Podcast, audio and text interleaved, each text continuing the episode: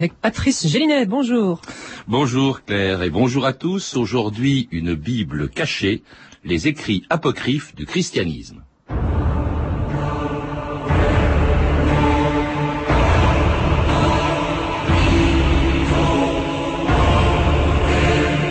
L'Église possède quatre évangiles, l'hérésie en a une multitude.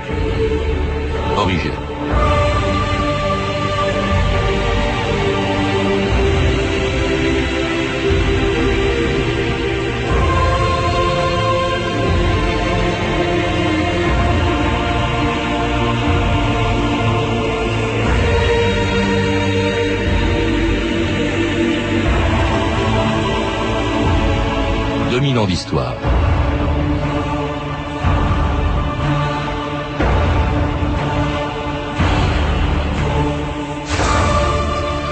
Traduite dans plus de 2000 langues et tirée depuis deux siècles à 6 milliards d'exemplaires, la Bible est le livre le plus connu du monde.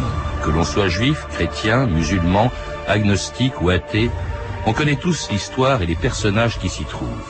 Mais dans le Nouveau Testament des chrétiens, en dehors des quatre évangiles, des épîtres, des actes des apôtres et de l'Apocalypse, il en existe d'autres qui sentent le souffle, les écrits apocryphes que l'Église considérait comme hérétiques. Ils, font pourtant, ils ne font pourtant que raconter des détails de la vie de Jésus, de Marie et de Joseph qu'on ne trouve pas dans la Bible. On y découvre aussi la crèche et les rois mages dont ne parle aucun des évangiles et le destin des apôtres après la résurrection.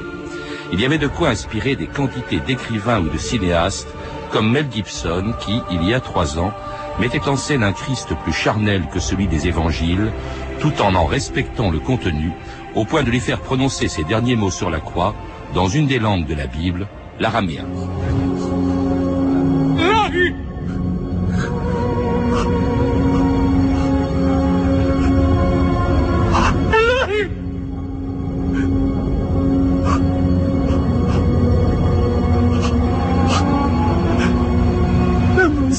真的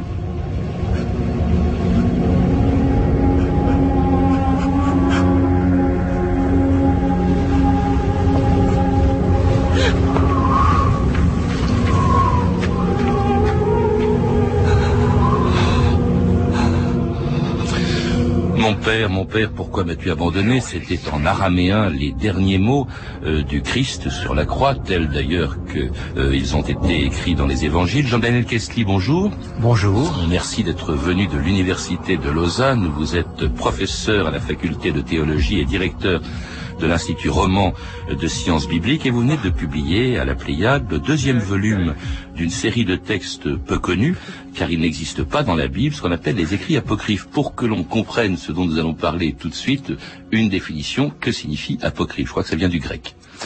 Oui, le mot grec apocryphos signifie caché, secret, et euh, appliqué à un livre, à un écrit, il désigne un écrit au sens premier caché, secret.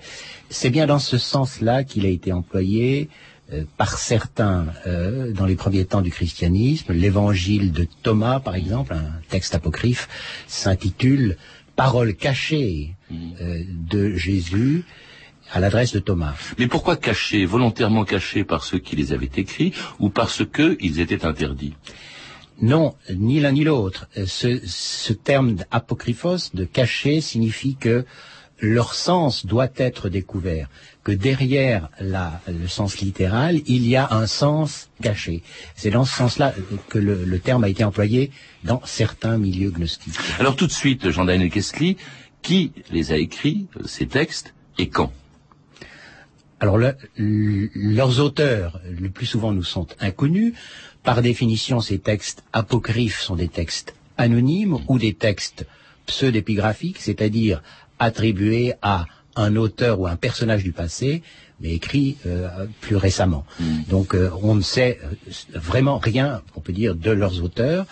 Quant à leur rédaction, ça s'étend sur des siècles.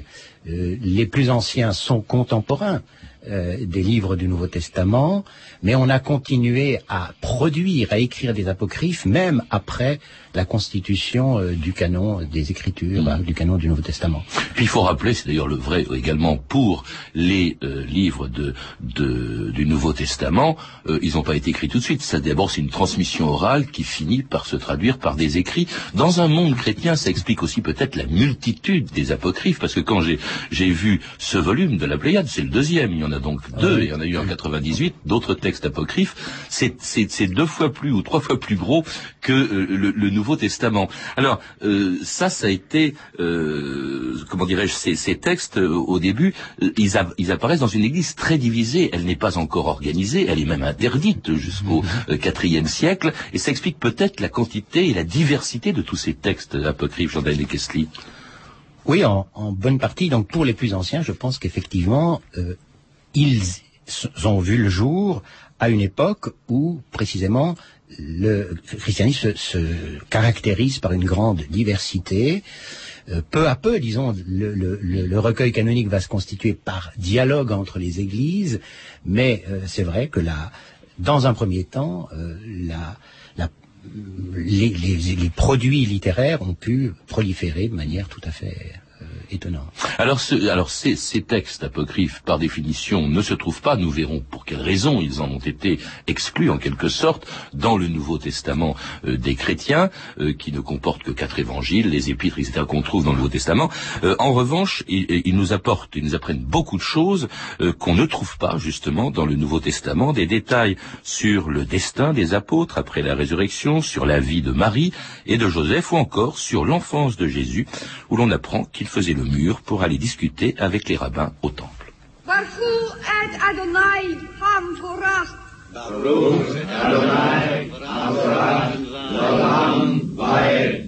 Gloire au Seigneur qui nous a donné la Torah. Le Seigneur Dieu te montrera la voie qu'il faut suivre. Fortifie-toi et aie bon courage. Jésus, fils de Joseph, en tant que nouveau membre adulte de notre communauté, tu as exercé ton droit de lire et de commenter les Écritures. Mon enfant, avec ton père, nous te cherchons depuis trois jours. Pourquoi me cherchez-vous comme cela depuis trois jours? Ne saviez-vous pas qu'il faut que je m'occupe des affaires de mon père maintenant? Et c'était un extrait du film de Zeffirelli, Jésus de Nazareth, qu'on pourrait presque qualifier, Jean-Daniel Kessli, de film apocryphe, parce que euh, ce qui est, ce que l'on vient d'entendre, ne figure pas dans le Nouveau Testament. En tout cas, la vie de l'enfant Jésus, jusqu'au, euh, enfin pendant longtemps, elle n'apparaît que dans les apocryphes en réalité. Oui, c'est vrai, mais à l'exception de cet épisode que Zeffirelli a, a utilisé, c'est l'épisode de Jésus au temple qui est raconté dans l'évangile de Luc au chapitre 2. Et c'est vrai que par ailleurs, euh, le- toute la période de l'enfance de Jésus et jusqu'à euh, le début de son ministère, jusqu'à sa trentième année, c'est- euh, on ne sait strictement rien. Donc on a parlé à, à juste titre là des années cachées de Jésus. Alors on ne sait rien dans le, le Nouveau Testament. En revanche, on le découvre dans l'Évangile de Thomas, où on découvre ah, du pseudo-Thomas, je ne sais pas pourquoi il s'appelle comme ça, mais on découvre un enfant turbulent, par exemple, et même assez brutal. Euh, par exemple, il y a un petit camarade qui heurte Jésus euh, à l'épaule. Jésus, furieux, lui dit euh, Tu ne continueras pas ton chemin, et l'enfant tomberait de mort. hein. Ça, c'est une image de Jésus qu'on n'est pas habitué à voir. Non, c'est peut-être pas d'ailleurs le texte que je préfère dans l'ensemble de la littérature apocryphe. Ce texte que vous avez euh, intitulé l'Évangile du pseudo-Thomas, c'est en fait une histoire de l'enfance de Jésus. Et euh, l'épisode que vous venez de rappeler est particulièrement violent. Je pense que il y a d'autres, je, je crois, d'autres épisodes dans le même Évangile euh, qui sont quand même un tout petit peu moins choquants. Alors, autre chose qu'apportent les apocryphes et qui n'existe pas dans la Bible officielle, si je puis dire, en tout cas dans le Nouveau Testament canonique, hein, nous expliquerons pour, que, pour quelle raison on l'appelle comme ça, c'est par exemple la vie de Marie euh, avant la, la naissance de Jésus. Euh, on découvre qu'elle a une mère, par exemple. Il y a aussi la vie de son père, il y a la vie de Joseph. Ça aussi, ça n'apparaît que dans les apocryphes, Jean-Noël. Oui, alors en ce qui concerne Marie, euh, on a affaire à un texte extrêmement ancien, euh, du, du deuxième siècle sans doute. Il est intitulé euh, dans le manuscrit grec le plus ancien que nous possédions Nativité de Marie, et il va raconter précisément toutes les circonstances qui ont conduit à la naissance de Marie. Elle est née de deux parents extrêmement âgés qui n'avaient pas d'enfants. Et au fond, pour Marie, il va se reproduire ce qui s'est produit euh, pour Abraham et, Sarah, etc. Donc les, euh, c'est, dans cet évangile, euh, de, de protévangile de Jacques, comme on l'appelle, mm. que on apprend le nom des parents de Marie, Joachim et mm. Anne, et on apprend aussi que dès son plus jeune âge, elle va être protégée de toute impureté, mm. d'abord dans un sanctuaire domestique, puis remise euh, aux autorités du temple de Jérusalem où elle va rester jusqu'à ses 12 ans. Et à 12 ans, euh, pour éviter qu'elle ne souille le temple, alors elle va être confiée à la garde d'un vénérable vieillard qui a déjà des fils adultes et qui est Joseph. Joseph, 90 ans. Pourquoi cet âge? Parce que c'est, je sais que euh, souvent les, les, les héros de, de, la Bible ont un âge canonique, c'est le cas de dire. Mhm. Là, c'est 90 ans. Est-ce que c'est pas pour justement, ça, ça, on sait, ce qu'on trouve dans les écrits apocryphes, mhm. c'est pas pour euh, justifier ou confirmer la virginité de Marie? Bien, bien entendu. Je suis pas sûr que le chiffre de, de 90 ans figure dans le texte apocryphe en question peut-être, ou alors je, ne m'en souviens pas. Mais de toute manière, il est très âgé. Il est très âgé. Il a des fils adultes, et c'est bien dans le dans, dans le but de montrer qu'il ne peut absolument pas avoir euh, été le, mari de Marie que le texte. Euh, Alors les, les, évangiles, Jean-El Kessli, les évangiles nous, nous, nous, apprennent, nous parlent bien sûr de la naissance de Jésus. En revanche, je parle toujours des évangiles officiels. En revanche, l'âne, le bœuf, euh, qu'on est habitué à voir dans la tradition chrétienne, ça n'existe pas. Les rois mages, euh, ben, il n'y en a pas trois encore dans les évangiles officiels. C'est dans les apocryphes également qu'on trouve ce qui appartient désormais à la tradition de, Noël. Tout à fait. Euh, en ce qui concerne l'âne et le bœuf, euh, il faut bien voir que avant même d'entrer dans un évangile apocryphe qui, a eu une grande diffusion, qui est l'évangile dit du pseudo Matthieu, euh, euh, ces deux figures ont été associées à la naissance de Jésus parce que à cause d'une parole du prophète Ésaïe qui se trouve tout au début du livre d'Ésaïe, qui dit le bœuf reconnaît son maître, l'âne celui qui le nourrit, et donc on a mis en rapport cette prophétie avec le destin de Jésus. Et au fond, l'âne et le, le bœuf proviennent de cette interprétation prophétique euh, rapportée à Jésus de l'Ancien l'Ancien. Alors, autre destin justement dont ne parlent pas euh, euh, les, les, actes des apôtres, c'est-à-dire cette partie du Nouveau Testament, c'est le destin des apôtres une fois euh, qu'est la, fini la résurrection. Et, et, il, par exemple, Pierre, hein, Pierre, tout le monde le sait, mais on ne sait pas forcément que c'est dans les apocryphes que l'on trouve ce détail. Pierre a été condamné à Rome, où il se trouve à l'époque de Néron, parce que il prêchait la chasteté à toutes les matrones romaines, c'est-à-dire les femmes de, de Néron, du préfet qui s'appelait Agrippa, qui étaient évidemment furieux que leurs épouses désertent le lit conjugal, et du coup, on arrête Pierre, Pierre parvient à quitter sa prison, il quitte Rome euh, craignant d'y être crucifié, et sur le chemin euh, qui l'éloigne de Rome, qu'est-ce qu'il fait? Eh bien, il rencontre euh, Jésus qui lui parle par la voix d'un enfant et qui lui fait faire demi-tour vers Rome où il sera crucifié, un récit des apocryphes, la passion de Pierre, qui a inspiré un des plus célèbres péplums du cinéma. Où vas-tu, Seigneur? Mon peuple, qui est à Rome, a grand besoin de toi. Qu'est-ce que tu as dit, Nazaire? Mon peuple qui est à Rome a grand besoin de toi. Si tu désertes mon peuple, j'irai à Rome pour être crucifié une seconde fois. Suis-moi, Nazaire. Où nous rendons-nous? À Rome. Et Pierre reviendront donc à Rome où il sera crucifié mais la tête en bas. Il voulait pas que ce soit comme le, Christ. Alors ça, on le trouve également euh, dans euh, les apocryphes, mais pas dans le Nouveau Testament. Euh, qu'est-ce qui fait Les apocryphes, au fond, d'une certaine manière, Jordan Kessli complète c'est un, de leurs rôles en tout cas, ce qui n'existe pas dans le Nouveau Testament, ça l'embellit même, dites-vous. Oui, pour certains, dans, certains cas. Dans le cas des, récits sur les apôtres, je crois que le, besoin est, différent. Il s'agit, au fond, euh, de donner euh, un contenu à la prédication des apôtres.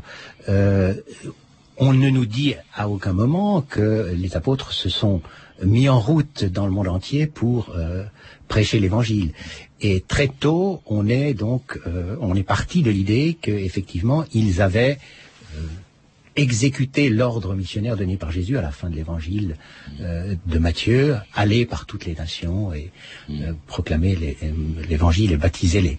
Et donc cette, euh, les, les, les, actes apocryphes des apôtres, dont les actes de Pierre, d'où est tirée la scène que vous avez mentionnée, la scène du Covadis, répondent précisément à, à ce besoin. Je dirais donc pas qu'ils viennent embellir, disons, le, récit, parce qu'il n'y a rien dans le Nouveau Testament, sinon les actes, le livre des actes des apôtres, qui, est centré exclusivement sur Pierre dans sa première partie, sur Paul dans sa seconde partie, mais au fond, on ne connaît pas euh, le destin des autres apôtres. Alors ce qui est étonnant quand même, c'est que dès le début, hein, euh, les euh, écrits apocryphes sont considérés par certains théologiens comme hérétiques. Hein. Je, on a cité tout à l'heure Origène, c'était au début du IIIe siècle, qui dit l'Église possède quatre évangiles, l'hérésie en a une multitude. Qu'est-ce que ces textes pouvaient avoir d'hérétique Est-ce qu'ils étaient indécents? Est-ce qu'ils étaient scandaleux pour l'époque? J'en ai un. Oui. Bon, je, le, la phrase que vous citez d'Origène, euh, je vois très bien euh, ce qu'elle vise. Elle vise essentiellement des textes, des, des, évangiles apocryphes qui ont vu le jour dans des milieux gnostiques, c'est-à-dire effectivement hérétiques. On a retrouvé l'un ou l'autre de ces textes aujourd'hui. Euh, la plupart d'ailleurs des, des, autres ont disparu. Il y a une sorte de, quand même d'exagération rhétorique quand Origène parle d'une multitude euh, d'évangiles hérétiques. Je rappelle que les gnostiques hein, sont ceux qui considéraient que euh, la, euh, qui faisaient dépendre le salut non pas de la grâce de Dieu mais de la connaissance. Hein. En gros, je schématise. Oui. C'était ça. C'est dans cela qu'ils étaient hérétiques. Oui, c'est ça. Mais disons que le, je dirais que c'est surtout au IVe siècle, avec Eusèbe de Césarée, qu'on trouve alors une association très nette entre une partie des écrits euh, apocryphes et l'hérésie. Mais euh, je dis bien une partie parce que certains, autres textes qui constituent le corpus des apocryphes euh, sont classés par, par Eusèbe dans, son histoire ecclésiastique dans une catégorie intermédiaire entre les livres reçus, les livres canoniques, et les livres écrit par les hérétiques. Alors vous avez employé un mot euh, qu'on ne connaît pas, dont on ne connaît pas forcément tous le sens, qui est écrit canonique. Alors c'est le canon, c'est, ça veut dire en latin, c'est la règle. Donc cette règle qui a mhm. fixé définitivement le contenu du Nouveau Testament. Il y a donc les quatre évangiles et pas d'autres, hein, parce que disait Origène, c'est, sans doute des hérésies. Euh, il y a les actes des apôtres, etc. En fonction, d'abord, comment, euh, à quelle époque a-t-on commencé à définir les canons, les règles de ce qui qui serait mhm. dans le Nouveau Testament. Euh, à quel moment? Je crois que ça commence dès le IIIe siècle et que ça se termine surtout au Concile de Trente, hein, au, au, milieu du XVIe siècle. Oui, en tout cas, en ce qui concerne la fixation du, du recueil canonique du Nouveau Testament, je dirais que les, les, les choses sont réglées au IVe siècle. Euh, donc les 27 livres qui constituent euh, actuellement le, le, recueil du Nouveau Testament, je dirais qu'on a les, les, premières attestations euh, d'une liste fermée de livres au IVe siècle. Et c'est d'ailleurs à ce moment-là d'ailleurs que on commence à employer le mot canon, le mot règle, norme, pour désigner une liste close, disons, immuable de livres bibliques. Euh, auparavant, le, terme était employé un peu dans un autre sens. Mais on peut quand même remonter plus haut et, et on constate déjà qu'à la fin du deuxième siècle, plusieurs euh, pères de l'Église et plusieurs listes que nous possédons montrent que, je dirais, le choix essentiel était fait. Mmh. Et La origine parle des quatre évangiles. Les quatre évangiles. Alors ça, c'est tout à fait, dans, vous avez tout dans le Nouveau Testament. Euh, et, et, on est au début du troisième siècle. Et l'incertitude ne va concerner que, je dirais, des, des, des écrits mineurs, euh, quelques lettres euh, de Pierre, de Jean. De Mais, Jacques et de Jules. mais on, on exclut donc les écrits apocryphes, hein, ceux qu'on trouve dans ces volumes de la Pléiade, on les exclut. En vertu de quels critères? Qu'est-ce qu'il disait? Bah écoutez, tel texte, par exemple, on mettra euh, l'évangile de Jean ou l'évangile de Matthieu, mais par exemple, il n'y aura pas l'évangile selon Marie, que je vois ici dans les écrits apocryphes. Marie, il s'agit, je crois, de Marie-Madeleine en sûr, réalité, hein. Euh, ou encore euh, euh, le livre du coq, etc. Qu'est-ce qu'il a dit? En vertu de quels critères? Et pourquoi? Je vous avais posé la question. Est-ce que c'est pas parce que lorsque le Concile de Trente fixe définitivement ce que sera le contenu de la, de- du Nouveau Testament, en excluant donc ces écrits apocryphes, on est quand même au milieu du XVIe siècle, c'est-à-dire à une époque où le- il fallait unifier les dogmes de l'Église parce qu'ils étaient euh, évidemment ébranlés par la réforme, Jordan Kessler. Est-ce que c'est ça? Non, je ne crois pas. Je crois que vraiment le problème, je dirais, de- des limites du Nouveau Testament est réglé beaucoup plus tôt. Et euh, vous faites allusion au Concile de Trente. Ce qui va être discuté à ce moment-là, et ce qui- effectivement ce qui va être fixé de manière définitive, je dirais que c'est plutôt euh, le, le contenu de l'Ancien Testament. C'est à ce moment-là qu'effectivement euh, on a décidé, par un décret du Concile, d'y inclure les livres appelés deutérocanoniques que les protestants euh, appellent d'ailleurs apocryphes. Mais ça concerne à ce moment-là des textes d'origine juive qui, euh, au fond, sont restés à l'écart ou en marge des Bibles protestantes. Est-ce qu'il n'y avait pas aussi la volonté de chasser des textes euh, qui pouvaient faire de euh, Jésus, du Christ, un personnage un peu trop humain, par exemple Euh, je, je pense par exemple à un évangile que curieusement on ne trouve pas dans l'ensemble de vos textes apocryphes, et pourtant ça fait deux volumes de la Pléiade. C'est l'évangile de Philippe qui existe, vous me l'avez dit avant cette émission, dans lequel on lit le Seigneur aimait Marie plus que euh, Marie-Madeleine, hein, plus que tous les disciples, et il l'embrassait souvent sur la bouche. Alors ça, c'est évidemment un texte qui, euh, qui, mettait en scène un, Jésus très charnel et un Jésus amoureux. Oui, mais il faudrait euh, replacer le petit passage que vous venez de citer dans son contexte. Si on le lit dans l'ensemble de cet évangile de Philippe, on découvre que cette- ce texte n'a absolument aucune connotation érotique ou sexuelle. L'expression embrasser sur la bouche se retrouve d'ailleurs dans un autre euh, texte apocryphe, euh, une apocalypse de, apocryphe de Jacques, où on nous dit que euh, Jésus embrasse euh, Jacques sur la bouche juste au moment où il va lui révéler des secrets. Donc c'est une, c'est clairement une signification symbolique. Il s'agit de montrer que Jésus va s'adresser à un disciple favori, à un disciple privilégié. En tout cas, c'est un texte qui a servi ensuite à beaucoup d'extrapolations, plus ou moins fantaisistes. Je pense évidemment euh, au Da Vinci Code, ou encore, il y a 17 ans, au film La dernière tentation du Christ, dans lequel Scorsese avait fait scandale en imaginant le Christ se mariant et ayant des enfants avec Marie-Madeleine. Qu'est-ce que c'est? On va célébrer un mariage. Qui va se marier?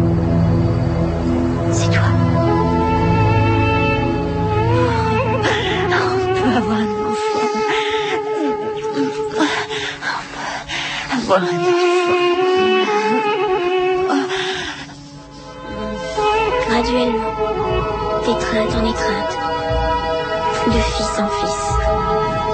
C'est cela, la route. Je comprends. Je suis honteux quand j'y pense. À quoi? À toutes les fautes que j'ai commises.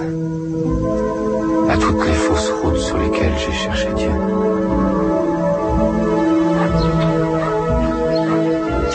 Jésus, père de famille, regrettant son action, ça évidemment on comprend que ça ait pu scandaliser, mais c'était il y a 17 ans. Euh, cela dit, ça ne figure pas dans les apocryphes. Disons que c'est un film apocryphe, il est apocryphe par rapport aux apocryphes. Oui, Hein on continue, on continue euh, dans la littérature et dans le cinéma à produire des apocryphes. Mais, mais, mais qui part quand même de la préférence marquée qu'aurait eu Jésus pour, pour Marie-Madeleine. Au fond, ce qu'il y a d'intéressant dans ces films, dans tous les livres euh, qui euh, s'inspirent des, des apocryphes, euh, Jean-L. Kessly, c'est au fond i- ils intéressent énormément de gens. Je suis frappé par le l'intérêt qu'on éprouve, même si on est scandalisé ou si on, on, on, on approuve par exemple aussi la, la Passion du Christ de Mel Gibson, qui est euh, à la fin aussi un peu fantaisiste. C'est l'intérêt, c'est assez étonnant que ce soit pour ces apocryphes ou même pour le, Nouveau Testament, pour la religion au moment où on dit qu'elle, euh, que la, foi euh, diminue, en tout cas dans le monde chrétien. Oui, mais je pense qu'il faut relativiser cette, ce constat d'une diminution de la foi. Il y a en tout cas un, retour d'intérêt pour le religieux. Et alors, dans le cas des, apocryphes, il y a plusieurs types, je dirais, de lectures qui peuvent en être faites. Un des, un des facteurs qui intéresse les, un certain nombre de lecteurs, c'est l'idée que précisément ces textes vont euh, révéler des secrets ou des, des vérités que l'Église a tenu cachées. Mmh. Et là, je dirais que c'est une tendance euh, qui est euh, qui explique aussi en partie le succès de, de certains. Euh, mais, mais l'Église, en fait, vis-à-vis des apocryphes aujourd'hui, elle ne les interdit pas, elle les considère plus comme hérétiques. Absolument pas. Non, non. c'est ce sont des, des, des, textes tout à fait, je dirais, respectables, dignes d'intérêt, et ils ne sont plus frappés par aucun d'interdit, euh, quel qu'il soit.